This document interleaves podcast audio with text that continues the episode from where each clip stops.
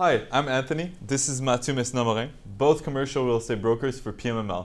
Today, we'll be talking over the commercial real estate market for Quebec, April 2021. So, after an incredible first quarter in 2021, the Quebec commercial real estate market is not looking back. So, stay tuned to hear about everything that happened for the month of April.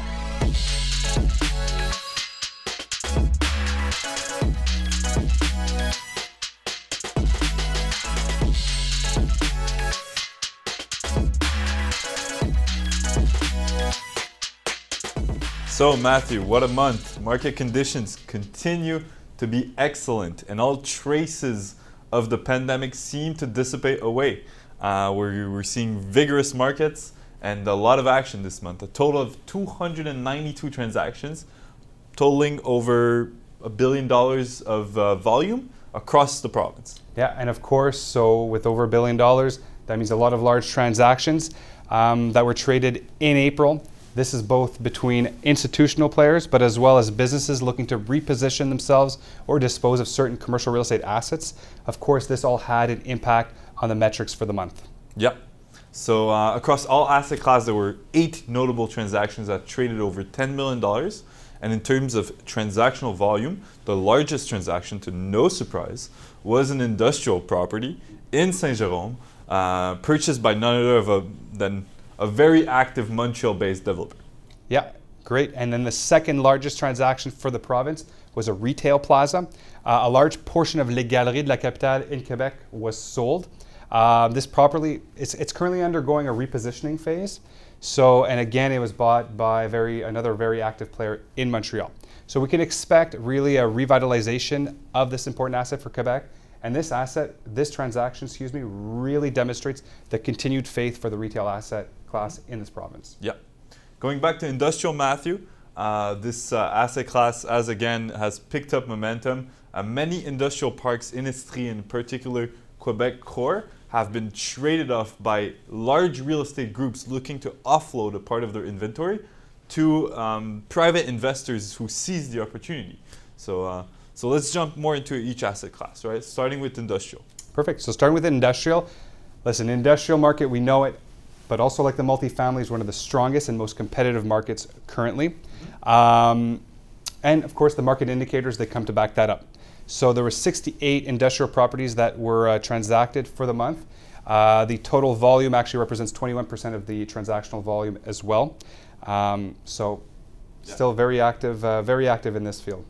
Yeah, you know what? 21%, 68. I think it would be a lot more if the demand was actually met. There's a great shortage in industrial, mm-hmm. particularly in the greater Montreal area. Yeah. And uh, for every property on the market, we get you know 10, 15 phone calls within the first couple of days. So the average price per square foot continues to rise, uh, given that disparity between offer and demand and the relative lack of inventory. We will most likely uh, continue to see that rise uh, going through the yeah, upcoming quarters. Yeah, definitely. So let's switch to office. So for the office asset class, this month showed a slight decrease in the number of transactions compared to last month. Of course, that being said, we continue to see some pretty, uh, some good quality office spaces being traded, um, especially in the urban sectors. Of course, uh, the smaller asset or the smaller office spaces are actually being bought out too by professionals to own or occupy. Yeah, and uh, with government restriction, you know, generally easing off, we can expect to see an increase in the office and numbers of transactions by the end of uh, 2021 or first quarter of 2022 even. Uh, what I've been noticing is a lot of my clients, you know, big developers, uh, they give me a call, they say, Anthony, we believe in uh, uh, Montreal's downtown real estate on the long term, but you know, we need some cash flow coming in. So they're ready to invest in that long term office uh, asset class still, which is a great indicator for the office market, uh, but they do still want some return on their money for the time being. So some stability stability of tenants doesn't have to be fully you know leased out, but uh, so just so that their money doesn't sleep for a couple of years, right?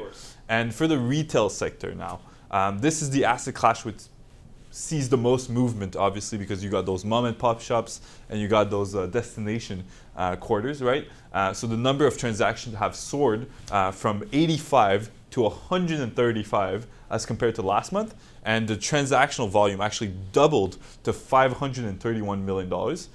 partially explaining this volume, um, it was a sale of 15 assets that traded above the $5 million range, so skewing the favor into, into retail for this month. Of course, so again, the retail asset class, it's the asset class that really has shown a lot of resilience throughout the different waves of the pandemic.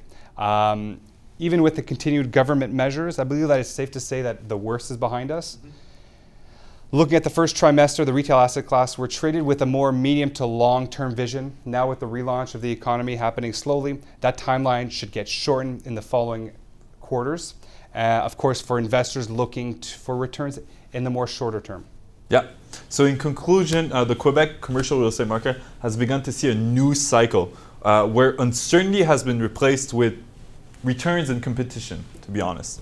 Of course. Um, so, the pandemic perhaps has maybe uh, redesigned certain investment plans for certain investors, but the market has regained rigor, like you said before, and will continue to be a pillar for the economy in the province in the following quarters. So, guys, thank you so much for watching. Be sure to like and share this video. We'd love to hear your thoughts about the market, so comment below. And don't forget to subscribe to our YouTube channel, pml.tv, and we'll catch you on the next episode. Stay tuned.